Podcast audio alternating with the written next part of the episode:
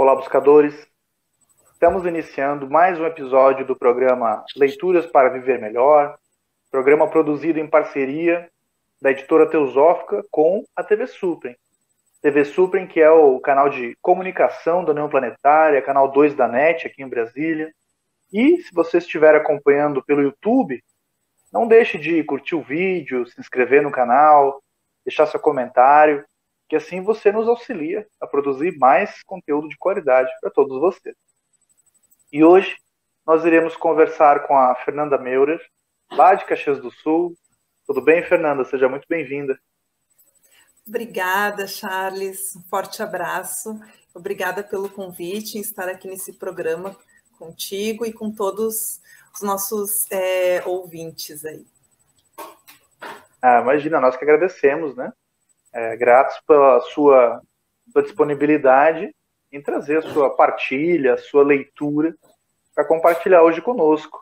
A Fernanda, ela é membro da Sociedade Teosófica desde 2015. Ela é atual presidente da loja Teosófica Yeshua, em Caxias do Sul. Também foi uma das membros fundadoras do antigo grupo de estudos de Filaleteus, grupo de estudos teosóficos Filaleteus, lá em Caxias do Sul, que depois acabou migrando para a loja Teosófica. Ela é estudante de psicologia e ela escolheu uma obra para conversarmos hoje, intitulada Autocultura à Luz do Ocultismo, obra de autoria do Ika Taimini, publicação no Brasil pela editora Teosófica. Fernanda, acho que a gente poderia começar tentando entender né, o que, que a obra fala. É, afinal, o, o que, que, seria essa autocultura que o, que o autor está né, tá trazendo no título? Tem relação com o autoconhecimento? Fala um pouco para nós sobre isso. Então, estou até com o livro aqui, ó, Autocultura. Tem tudo a ver com autoconhecimento, né, Charles? Mas é uma, é uma obra assim que, digamos, vai bem profunda, assim, né? Não é um autoconhecimento assim que você adquire num fim de semana, digamos assim, né?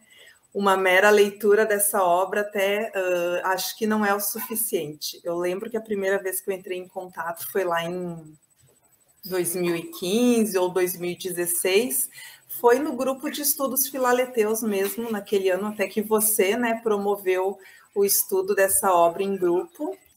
E aí recentemente peguei novamente esse livro para ler, né? Aliás, para estudar, né? Porque é um livro que tem que ir com calma, detalhe por detalhe. E, e sim, ele vai muito fundo nessa questão do, do autoconhecimento, né? É, acredito que hoje em dia a gente se questiona muito quem eu sou, né? Quem sou eu? E aí todo mundo fala, ah, não é o corpo físico, né? É uma alma. Mas o que, que é essa alma? Onde é que está essa alma, né? Uh, se a alma não é o corpo físico, se a alma não é a emoção, se a alma não é o pensamento, né? Às vezes a gente pode até confundir alma com pensamento, né? Mas se a gente parar para pensar, uh, ó, parar para pensar, se a gente parar para observar o pensamento, né? A gente vai ver que nem todo pensamento, a maioria deles, não é espiritual. Então, daí já dá para concluir também. Bom, então, não só a alma também não é o pensamento, mas o que, onde é que está a alma? O que, que é a alma? E aí, nesse sentido, é a proposta do livro, né? Ele vem para nos esclarecer uh, onde é que está essa alma, afinal de contas, né? Pois é, o, o Time, né? Eu também eh, eu li essa obra lá em 2016, né, com um grupo de estudos, e confesso que depois eu não tive mais contato com a obra, então faz bastante tempo já que eu li, mas o, o que eu lembro ainda é que ela, essa autocultura, né, que o, que o autor descreve, é que nem você disse, né, vai muito além do, do autoconhecimento como a gente está acostumado, assim, né, algo um pouco mais, mais raso, né? Ele, ele traz a responsabilidade desse aprendizado para cada um de nós. Então, essa autocultura seria algo que você constrói ao longo da vida. Então, geralmente, é, é, é esses autores, né, vinculados ao movimento teosófico, estão muito é, familiarizados com as tradições orientais, eles trazem também a questão da meditação. Então, todo um estilo de vida, né? desde a alimentação, a prática da meditação, a maneira educar o pensamento, né? Eu sempre digo que controlar o pensamento parece muito difícil. Então, educar o pensamento, dessa autocultura você vai desenvolvendo é, no seu dia a dia, né? Realmente puxando as rédeas desse, desses impulsos humanos que todos nós temos e que muitas vezes controlam nossas, nossas vidas. Né? Muitas vezes a gente é controlado pelos impulsos, o que nem sempre é bom, né? Quem nunca teve uma, um, um acesso de ira, né? um acesso de raiva no momento de uma discussão, alguma coisa, e depois se arrependeu do que disse, né? Depois, poxa, por que, que eu fiz aquilo? Por que, que eu falei aquilo, né? Qual que é o conceito que o autor traz de ocultismo e como que o ocultismo pode iluminar essa autocultura, esse autoconhecimento? Então, acho que seria importante falar um pouquinho então de quem foi o Taimini, né, para a gente entender o contexto dele então dentro desse ocultismo. É, o Taimini, ele foi indiano, né? Ele foi um cientista, na verdade, né? Formado em química na Inglaterra. Ele estudou na Inglaterra, teve PhD e tal. E ele viveu no século XX na Índia, né? Sempre muito envolvido com a filosofia religiosa oriental, né? Com o yoga especialmente. Então, essa não é a única obra dele, ele tem diversas obras publicadas, inclusive pela editora Teosófica, né? Tem a Ciência do Yoga. Eu não vou é me o... recordar de todas as obras. Tu te lembra Gayatri, o nome das outras Gayatri. obras? Gayatri Mantra. Gayatri. Isso. Gayatri. Isso. E várias e outras prepara... preparação para yoga. Né? Isso. E as obras dele, assim, a gente vê que ele é muito prático, né? O que ele escreve, ali, a forma como ele escreve, a gente vai se conectando com ele e vai tendo a sensação de que ele tem essa realização espiritual, que ele tem essa autoridade no campo espiritual para estar tá passando esses ensinamentos.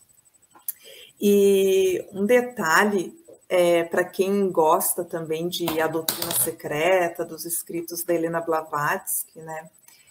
Eu, nas minhas pesquisas, eu entendo que ele é aquele discípulo, né, que a, a Helena Blavatsky falou que viria no futuro uh, trazer mais luz sobre os, os conhecimentos ocultos, né, sobre a filosofia oriental.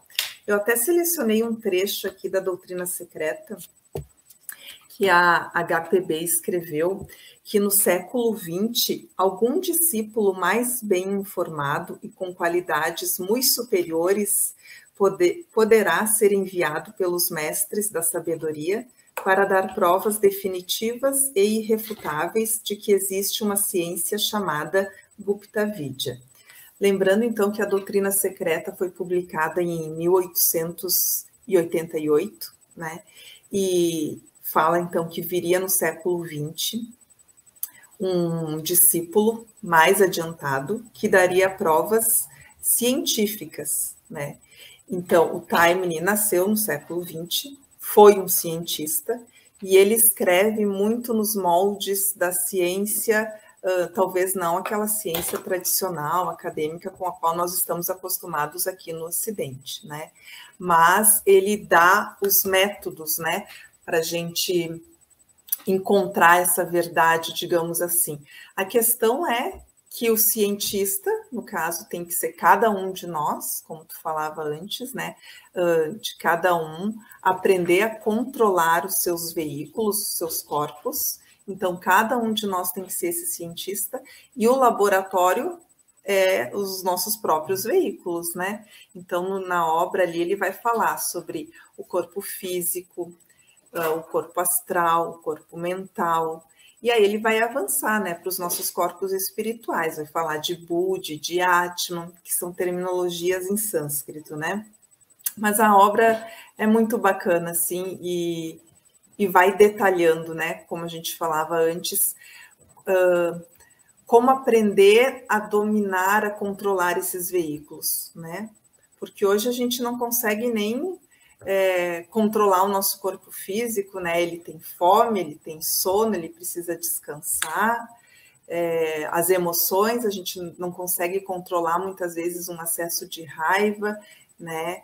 Uh, um desejo muito intenso, mas ele vai trazendo essas técnicas, né? Muita meditação, muita leitura, né? De dessas uh, da filosofia, dessas obras importantes sobre espiritualidade. E é uma obra muito prática, né? Realmente assim para você pôr em prática na sua vida. Pois é, o, o Timing ele, ele, ele tem essa veia acadêmica, né? Tinha né? essa, essa, essa veia acadêmica e ele muito metódico, né? Na maneira dele explicar os conteúdos, o que facilita para nós, principalmente nós ocidentais que estamos mais acostumados, né, com, com conteúdo mais explicativo, né, a, a, lógica aristotélica. Este é o programa Leituras para Viver Melhor. Hoje estamos conversando com a Fernanda Meurer, lá de Caxias do Sul, sobre a obra Autocultura à Luz do Ocultismo, obra de autoria do Ika Taimini, publicação no Brasil pela editora Teosófica. Nós iremos para um rápido intervalo e voltamos daqui a pouco. Até já.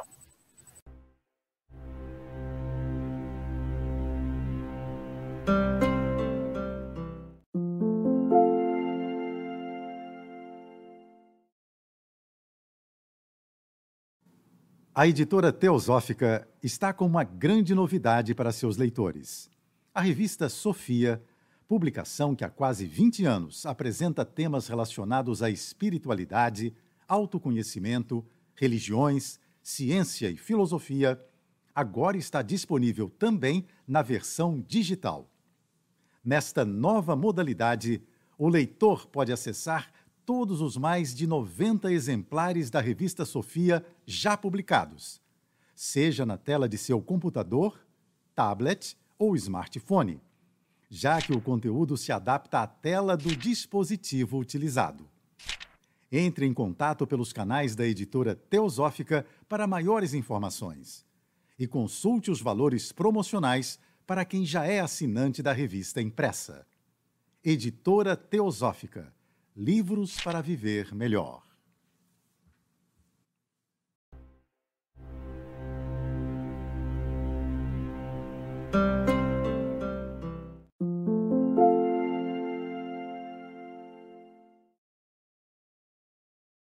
Estamos de volta, programa Leituras para Viver Melhor. Hoje conversando com a Fernanda Meurer sobre a obra Autocultura à Luz do Ocultismo, obra de autoria do Ika Taimini, publicação no Brasil pela editora Teosófica. Fernanda, é, a, a, gente sabe né, que esses autores, né, o Oriente, a Índia, em especial, tem essa visão reencarnacionista da vida. Essa autocultura, ela, ela, ela é tarefa de uma vida só, de várias vidas? É possível realizar em uma? Não é possível? Precisa de quantas? Tem essas respostas? Como é que funciona? então, o Dr. Timing aqui, ele nos dá as respostas, viu? Bastante satisfatórias até, né? Mas não, que, não queremos desanimar ninguém, né? Essa autocultura, esse domínio da vida, consciência expandida, iluminação, nome que a gente quiser dar, né? Isso aí a gente não, não encontra ali no mercado e não compra com cartão de crédito, né? Não é para uma vida, não, sem querer desanimar ninguém, né? Mas a gente precisa de muitas vidas, né, para se aperfeiçoar. E quanto antes a gente começar, melhor, né? Eu entendo assim, quanto, porque quando a gente começa é, na, na, nossa jornada espiritual, a gente, em algum momento, a gente vai se dar conta de, do quão sofrido, né, do quão sofrido é essa existência imersa em ignorância, superstição e o quão em sofrimento tá aquela pessoa do nosso lado também, né? A maioria da humanidade que não sabe de onde veio, não sabe para onde vai, não sabe qual é o propósito da vida, é, trabalha para pagar boleto ou não tem trabalho, passa fome, passa miséria. Então, é, o Dr. Time vem nos explicar que existe sim um propósito divino, né? Existe e esse propósito divino está inculcado em cada átomo desse universo, em cada partezinha de nós contém esse plano divino e talvez a, a, nossa consciência muito limitada ainda não consegue acessar esse plano divino no, no todo. Mas dizem que uma vez que você acessa uma partezinha que seja do plano divino, é impossível deixar de cooperar com essa grande obra, né? Então, eu vou até, se me permitir, eu vou ler um trechinho aqui da, do livro, onde ele diz assim: o homem, em seu eu superior, está consciente de sua natureza imortal, da unidade da vida, de ser uno com ela, e conhece o propósito divino na evolução tem a memória de todas as vidas separadas pelas quais passou nas sucessivas personalidades. Pode se identificar em consciência com todos os seres viventes através do veículo búdico e pode, através do veículo átmico, tocar a consciência divina. Aos poucos, prosseguindo na evolução, conhecimento, sabedoria e poder que são atributos da vida divina, vão aparecendo na individualidade em grau sempre crescente, pois seu futuro é o futuro de algo cujo crescimento e esplendor não tem limite. Então, isso é maravilhoso, né? É, e em algum momento aqui na obra também, o Dr. Time vai falar a respeito da, das tão, tão famosas 777 vidas, né? Que, a, que o ser humano teria em média para passar no reino humano. Lembrando que essa história aí de 777 vidas foi uma problemática que o mestre Kutumi trouxe lá nas cartas dos Mahatmas. Em uma das cartas, ele escreveu para o Sinit, né? E, e jogou para ele, tente resolver esse problema, né? O Cinit queria saber também essa pergunta aí que tu fez, né, Charles? É para a gente se iluminar em uma vida? Quantas vidas precisa? E o mestre falou, né? 777 vidas. É uma média, né? Tem a história lá no budismo que Buda levou 300 e poucas vidas até se tornar o Buda, né? Bom, aparentemente, o Sinit não conseguiu resolver essa charada aí das 777 vidas. Mas o Dr. Taimne, aqui nessa obra dele, ele, ele traz a solução, né? O que, que ele diz? O Dr. Taimne diz que 700 vidas o ser humano passaria numa existência voltada principalmente para a satisfação das suas necessidades mais físicas, mais materiais, um, como se alimentar, sobreviver, procriar, né? Essas coisas mais voltadas para si mesmo, para a sua sobrevivência física. As próximas 70 vidas, em média, o ser humano começaria a desenvolver um senso, uma busca por uma moral, por uma ética, desenvolver um, um sentido assim de proteger quem ama, a sua família, a sua pátria, isso gradualmente. E as últimas sete vidas, o Dr. Time me explica, então, que é quando o ser humano realmente começa a entrar no, na vida espiritual, né? Que daí o, os desejos dele já não importam mais. O que importa é servir a humanidade, né? E a vida, as, essas últimas vidas são dedicadas para servir a humanidade. Então aí a gente pode pensar numa Madre Teresa, São Francisco de Assis, uh, Jesus, né?